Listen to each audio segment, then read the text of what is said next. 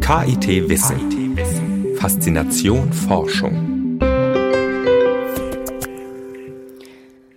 Unsere Wissensthemen beschäftigen sich heute mit der Rolle des Lichts in der modernen Medizin, mit der Frage, wie man Holzpelletheizung umweltfreundlicher machen kann und welche Vorteile die Gesamtschule im Vergleich mit dem dreigliedrigen Schulsystem hat.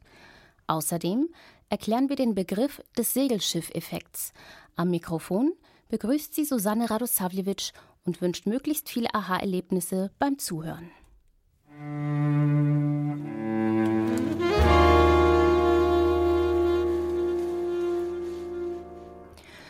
Ohne Licht kein Leben, jedenfalls kein höher entwickeltes. Erst mit der Photosynthese konnten sich Pflanzen, Tiere und schließlich auch der Mensch entwickeln.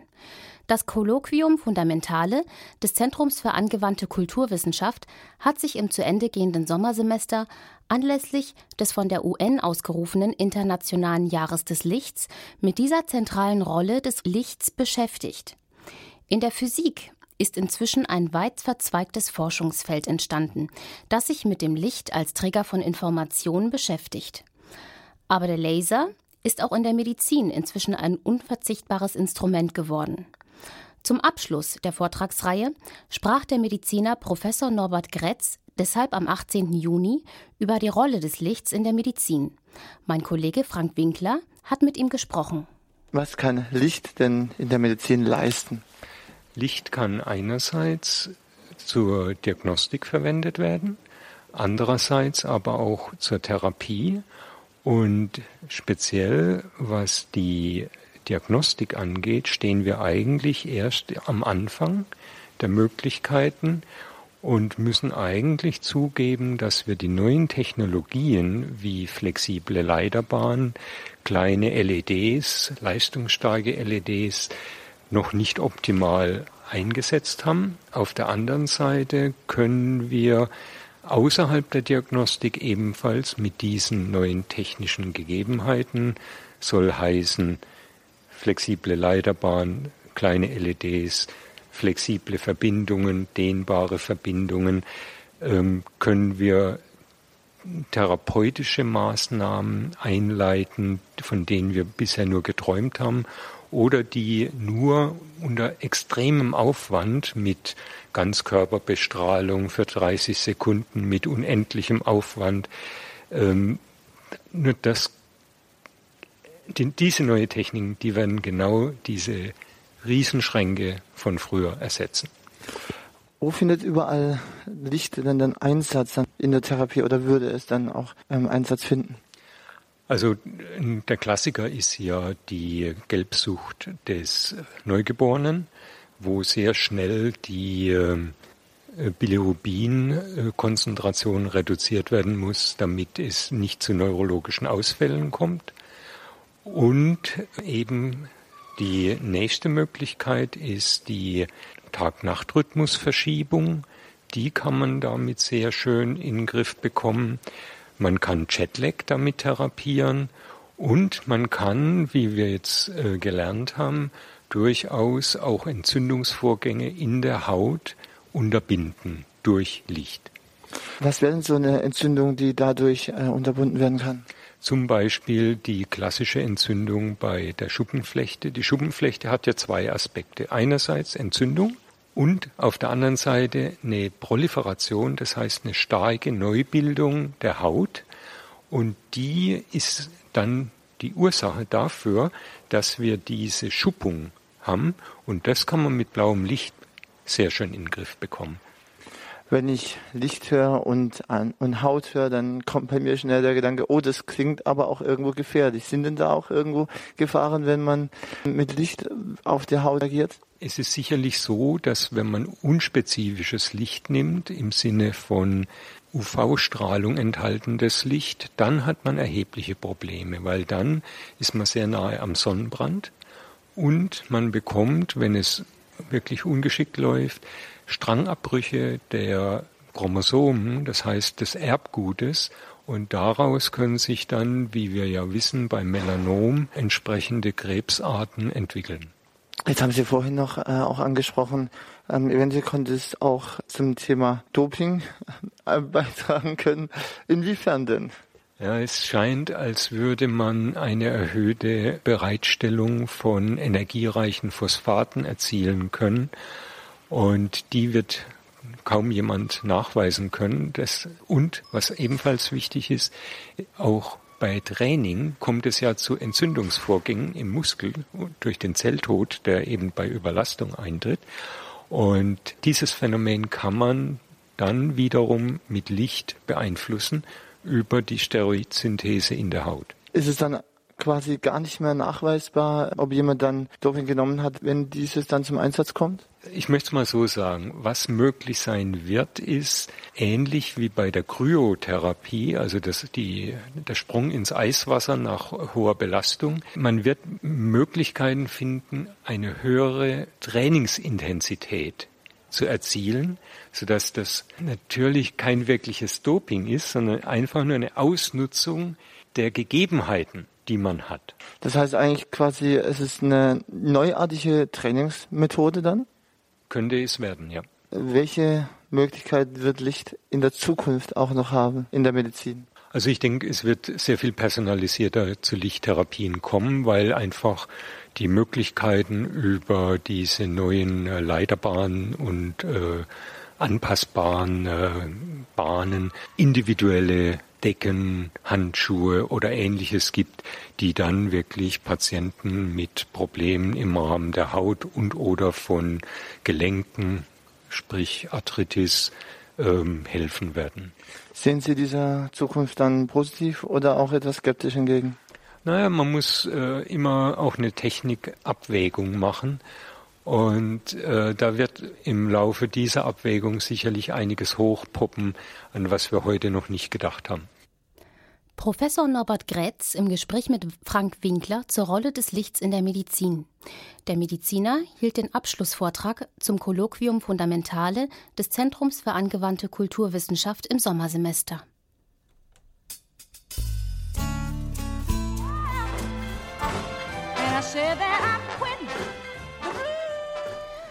15 Millionen Kaminöfen und Feuerungsanlagen mit Holz gibt es in Deutschland, Tendenz steigend. Holz ist als nachwachsender Energieträger umweltfreundlich. Doch es gibt ein Problem. Holzfeuer produziert nicht nur wohlige Wärme, sondern auch jede Menge Aschestaub.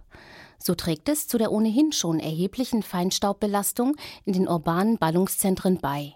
Die gute Nachricht? Wissenschaftler am KIT haben jetzt einen ungewöhnlich effektiven Filter für Holzfeuerungsanlagen entwickelt. Radio-KIT-Reporterin Katrin Kreusel hat mit einem der stolzen Erfinder gesprochen. Diese Abteilung beschäftigt sich schwerpunktmäßig mit drei Themen. Das eine ist die Partikelbildung in Flammen, das zweite ist die Abscheidung der Partikel aus thermischen Verfahren und das dritte Thema ist die Wirkung von Feinst- und Nanopartikeln auf die menschliche Gesundheit. Dort arbeiten wir intensiv mit dem Institut für Toxikologie und Genetik zusammen. Langjährig haben sich der Forscher und seine Kollegen mit der Frage auseinandergesetzt, wie man die Luft von schädlichen Feinstaubemissionen befreien könnte. Eines der wichtigsten Themen ist dabei die Abfallverbrennung gewesen. Insofern lag es für die Wissenschaftler nahe, den speziellen Brennstoff Biomasse genauer unter die Lupe zu nehmen. Dort wurden in den letzten Jahren die Grenzwerte für die Partikelemission bei holzgefeuerten Kesseln stark verringert und aus dem Grund benötigt man, um diese Grenzwerte sicher einzuhalten, für holzgefeuerte Kesselanlagen auch Partikelabscheider. Der Grenzwert ist ab dem 01.01.2015 20 Milligramm pro Kubikmeter und dieser Grenzwert ist nur mit sehr sauberen Brennstoffen und optimalen Verbrennungsbedingungen noch einzuhalten. Stroh oder Hühnerkot sind zum Beispiel schwierige Brennstoffe, denn bei der Verbrennung verursachen sie einen hohen Aschegehalt in der Luft. Wesentlich besser geeignet sind dagegen zum Beispiel Holzpellets. Der Partikelabscheider, den Hans-Rudolf Pauer und seine Kollegen schließlich entwickelt haben, eignet sich für Pellet, Scheitholz und Hackschnitzelkessel, Kaminöfen und Agrarbrennstoffe. Auf den ersten Blick sieht dieser spezielle Luftreiniger ein bisschen so aus wie ein Stromkasten, allerdings nicht in weiß, sondern in grün. Um mir einen Einblick in das Innere des Partikelabscheiders zu geben, klappt Dr. Hans-Rudolf Pauer sein Notebook auf und öffnet eine Grafik. Man sieht die zwei Kammern abgebildet, die sich im Inneren des Partikelabscheiders befinden. Durch sie strömt das Abgas des Heizofens. Die erste Kammer ist die Ionisationskammer. Hier befindet sich eine Hochspannungselektrode. Mittels einer Corona-Entladung werden die vorbeiströmenden Aschepartikel elektrisch aufgeladen. Im Inneren der Entladungsstrecke zeigt sich dabei ein Kranz aus bläulich leuchtenden Spitzen. Bei der Corona-Entladung ist das Spezielle, dass an einer Spitze, an einer Metallspitze, die sich in einem elektrischen Feld befindet, Elektronen austreten und diese Elektronen, die stoßen mit den vorbeiströmenden Gasmolekülen zusammen.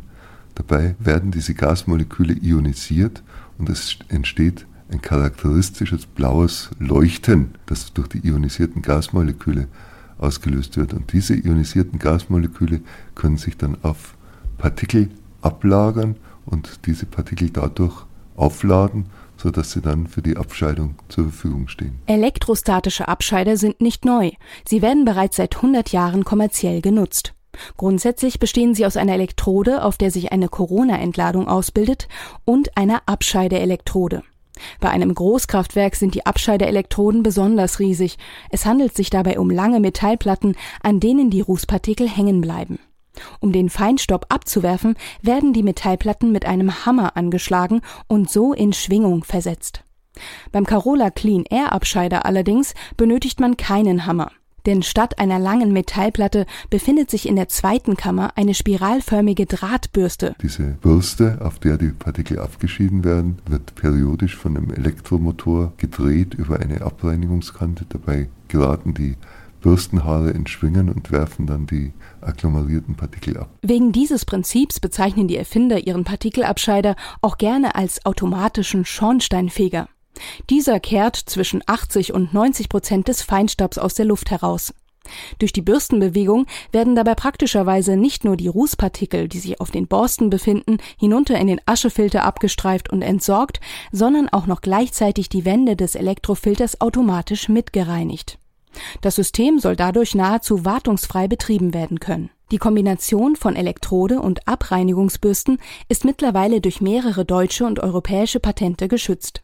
Der Partikelabscheider kann bei den meisten Feuerungsanlagen völlig ohne Probleme in den Abgasweg eingebaut werden. In Zukunft soll der Abscheider dann auch gleich ganz in den Kessel integriert werden, als zusätzliches Bauteil quasi. Das hat große Vorteile. Zum einen, dass der Kessel dann optimal regelungstechnisch verschaltet ist mit dem Abscheider. Also die beiden Geräte wissen voneinander und äh, können sich dann auch dementsprechend vom Betrieb aufeinander einstellen. Das hat den Vorteil, dass der mechanische Aufwand viel geringer ist. Es werden also viel weniger Komponenten benötigt, weil der Abscheider ja im Kesselgehäuse ist. Und zum Dritten ist auch der Austrag der abgeschiedenen Partikeln kann zusammen mit dem Kessel erfolgen. Aus der Grundlagenforschung am KIT ist mittlerweile die CCA Carola Clean Air GmbH hervorgegangen. Als Mitbegründer ist Hans-Rudolf Pauer damit zu einem Unternehmer geworden und mit dafür zuständig, den Partikelabscheider marktfähig zu machen. Eine spannende neue Aufgabe für den Wissenschaftler. Ich bemühe mich, aus diesen grundlegenden Ergebnissen auch Technologien zu entwickeln, die in die Industrie transferiert werden können und das ist natürlich dann ein teilweise steiniger Weg. Es ist teilweise viel teurer als noch die Laboruntersuchungen, weil man ja häufig dann auch größere Geräte braucht.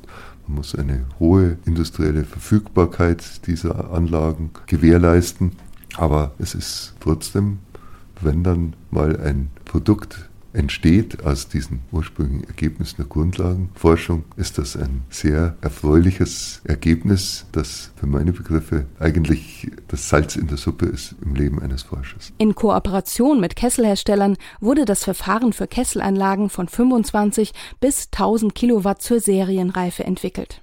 Zusammen mit der HDG Bavaria und anderen Kesselherstellern finden nun weitere Langzeitversuche statt zur praxisnahen Erprobung des Partikelabscheiders. Die Ziele für die Zukunft sind ganz langfristig, dass man die Verbrennung von schwierigen Brennstoffen wie Holz und Biomasse umweltverträglich gestaltet und dass man die Partikelemission aus solchen Anlagen äh, sehr stark reduziert. Das bedeutet für mich, dass man bei den holzgefeuerten Anlagen steht man derzeit am Anfang einer Entwicklung, die ähnlich in den letzten 20 Jahren bei den Dieselfahrzeugen passiert ist. Äh, dort hat man auch lange gebraucht, um Dieselfahrzeuge mit Filtern auszurüsten.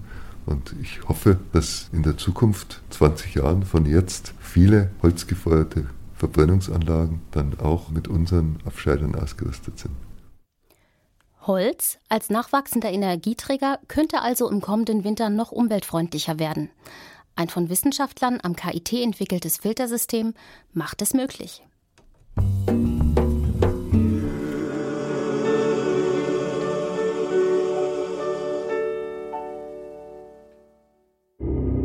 ein Teilchenbeschleuniger, das ja, ist ein Gerät, Supraleitung, das wird besonders gerne bei Bäckereien oder so ähnlich.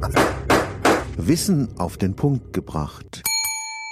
Was ist der Segelschiffeffekt? In unserer Rubrik Wissen auf den Punkt gebracht erklärt der Historiker Professor Kurt Möser einen Begriff aus der Technikgeschichte.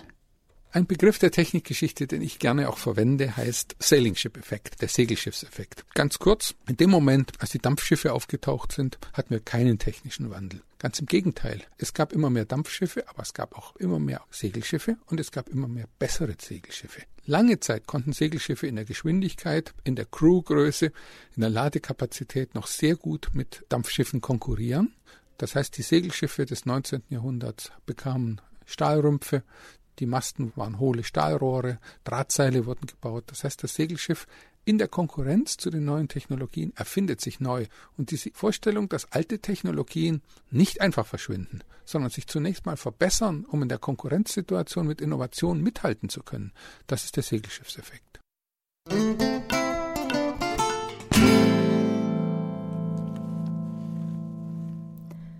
In der vierten Klasse Grundschule fallen für Schüler des dreigliedrigen Schulsystems die Würfel. Gibt es eine Gymnasialempfehlung oder soll das Kind auf die Haupt- oder Realschule? In den letzten Jahren ist die Kritik immer lauter geworden. Dieser Zeitpunkt sei viel zu früh, sodass weder Lehrer noch Eltern nach vier Grundschulklassen das Lernpotenzial der Kinder zuverlässig einschätzen könnten. Eine Alternative ist die Gesamtschule. Für die können sich aber hier im Südwesten nur wenige Eltern erwärmen. Dabei hat sie durchaus noch andere Vorteile, wie Meta Wolfsberger im Gespräch mit dem Karlsruher Pädagogen Professor Christian Gläser erfahren hat.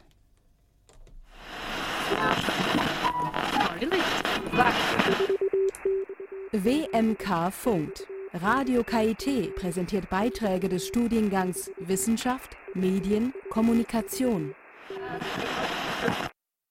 Bei der PISA-Studie 2001 haben die skandinavischen Länder deutlich besser abgeschnitten als Deutschland. In Finnland zum Beispiel wird in der Grundschule bis zu zehn Jahre zusammengelernt. In Deutschland dagegen hat sich nur in Berlin und Brandenburg mittlerweile ein sechsjähriges Grundschulsystem durchgesetzt. Überall sonst beträgt die Grundschulzeit nur vier Jahre. Inwiefern ist es denn sinnvoll, die Schüler schon nach der vierten Klasse zu sortieren? Das ist natürlich eine wichtige Frage, die schon seit mehreren Jahren diskutiert wird. Und wie Sie schon sagten, zwei Bundesländer haben sich zu einem anderen Modell entschieden. Und in Baden-Württemberg ist in den Gemeinschaftsschulen das ja auch sozusagen im Kern angestrebt, dass die Schule dann vom ersten bis zum zwölften Schuljahr dauern soll. Zu sortieren ist ja sozusagen das bisher gültige System, das natürlich rein von der Organisation her den Vorteil hat, dass man relativ leistungsähnliche Kinder in den verschiedenen Schulformen hat. Warum ist es vielleicht pädagogisch nicht so sinnvoll? Da würde ich zum einen einmal auf das Inhaltliche verweisen, aber auch auf die sozialen Aspekte. Man stelle sich vor, die Kinder sind 10, 11 Jahre alt, haben natürlich eine ganze Reihe Freunde in ihrer Schule, in ihrer Klasse und dann werden die Kinder voneinander getrennt. Die Erfahrungen und auch Studien zeigen, ist es meist so, dass die Freundschaften dann eben auch nicht so weiterlaufen, wenn ganz unterschiedliche Schulformen besucht werden. Inhaltlich betrachtet bedeutet es natürlich auch, dass etwa leistungsgleich starke Schüler gemeinsam dann unterrichtet werden.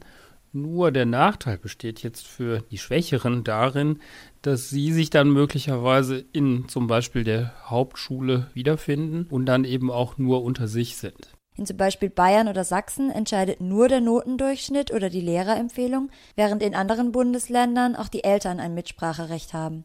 Sollten Eltern ihrer Meinung nach mitbestimmen dürfen oder ist eine verbindliche Lehrerempfehlung das bessere Modell? Ich würde bei dieser Frage wieder sagen, man muss sicherlich ein Stück weit die gesellschaftliche Entwicklung auch im Auge behalten. Das heißt, wir bewegen uns heute in einer Gesellschaft, in der jeder eigentlich daran gewöhnt ist, Dinge selbst entscheiden zu können. Das heißt, wenn man diesen Gedanken weiterdenkt, ist also mit Sicherheit die Meinung der Eltern von großer Bedeutung, da sie ja auch letztlich diejenigen sind, die die gesamte Schullaufbahn ihres Kindes dann mitgestalten und auch mit unterstützen sollen. Der ansteigende Trend bei den Übergängen auf das Gymnasium hält ja an. Laut einem Online-Fokus-Artikel von 2013 ziehen sogar immer mehr Eltern vor Gericht, um auf die Notenvergabe und damit auf die Übergangsentscheidung Einfluss zu nehmen. Aber inwiefern können denn Eltern überhaupt beurteilen, ob ihr Kind für das Gymnasium geeignet ist? Inwieweit sie das tatsächlich beurteilen können, welche schulischen Leistungsfähigkeiten ihr Kind zukünftig entwickeln wird, ist natürlich schwierig, da die Eltern in der Regel in der Schule ja nicht dabei sind. Sie sehen also ihr Kind im häuslichen Zusammenhang, schließen vielleicht daraus auf mögliche Schulformen oder auf Schulen, die für ihr Kind dann am besten, am ehesten in Frage kommen. Ich denke, hier ist es vor allem wichtig, dass gerade die Lehrkräfte über eine hohe Beratungskompetenz verfügen, um Eltern auch tatsächlich den Leistungsstand und die Leistungsfähigkeit ihres Kindes dann vor Augen führen zu können. Hat denn die Wahl der weiterführenden Schule tatsächlich so einen großen Einfluss auf den gesamten weiteren Bildungsweg und die späteren Berufsaussichten, dass Eltern und Schüler Angst haben müssen, dass es für eine Gymnasialempfehlung nicht reichen könnte? Dass Eltern und Schüler unbedingt Angst haben müssen, würde ich aus pädagogischer Sicht natürlich eher verneinen. Andererseits lässt es sich natürlich nicht von der Hand weisen, dass die besuchte Schulform etwas mit den Möglichkeiten zu tun hat, die dann später entwickelt werden können. Ein Gymnasiast, der mit einer durchschnittlichen Leistung das Gymnasium durchläuft und das Abitur absolviert, hat natürlich gute Chancen im Bereich der Lehrstellen, andererseits auch die Möglichkeit, die unterschiedlichsten Studiengänge zu wählen. Ein Schüler, der eine andere Schule, beispielsweise eine Hauptschule besucht, hat rein theoretisch auch die Möglichkeit, sich dementsprechend zu qualifizieren, aber die Wahrscheinlichkeit ist natürlich deutlich geringer. Die moderne Hirnforschung bestätigt ja, dass man am besten in einer stressfreien und wissensorientierten Umgebung lernt. Und bei dem Leistungsdruck, der sich in Vorbereitungen auf den Übergang für Schüler ja unweigerlich ergibt, stellt sich mir irgendwie die Frage, inwiefern da überhaupt Spaß am Lernen ohne Angst vor dem Scheitern entstehen kann. Wenn ein solcher Leistungsdruck dann aufgebaut wird, ist es mit hoher Wahrscheinlichkeit so, dass ein Teil der Kinder diesem Leistungsdruck nicht standhalten kann. Einerseits, weil der Druck zu hoch ist, andererseits, weil sie vielleicht einfach die geforderten Leistungen so in dem Alter noch nicht erbringen können. Die Hirnforschung-Ergebnisse sind sicherlich so, dass Lernen in einer stressfreien Umgebung besser ablaufen kann um natürlich eine gewisse Leistungsfähigkeit dann auch erreichen zu können, lässt es sich natürlich nicht ganz ausschließen, dass auch sowas wie Leistung verlangt wird in der Schule. Sie forschen im Bereich Schulentwicklung und Schulveränderungsprozesse. Welche Strategien könnten in einer Schule entwickelt und angewandt werden, um den Schülern einen weicheren Übergang zu ermöglichen? Diese Übergangsthematik von der Grundschule in die weiterführende Schule sollte stärker in den Blick genommen werden. Und hier sind sicherlich die einzelnen Lehrerkollegien der einzelnen Grundschulen gefragt. Wie könnte man tatsächlich mit den Schülern zum Beispiel die anderen Schulformen kennenlernen? Das heißt also zu diesem Übergang gehört es auch ein Stück weit, die Kinder zu unterstützen, aber dann eben auch ihnen die richtigen Impulse zu geben, damit sie dann eben die möglichst beste Schulform dann auch für sie besuchen können. Das war Professor Christian Gläser von der Pädagogischen Hochschule Karlsruhe im Gespräch mit Meta Wolfsberger. Ein Beitrag aus der Reihe mit Gesprächen der Studierenden des KIT-Studiengangs Wissenschaftskommunikation.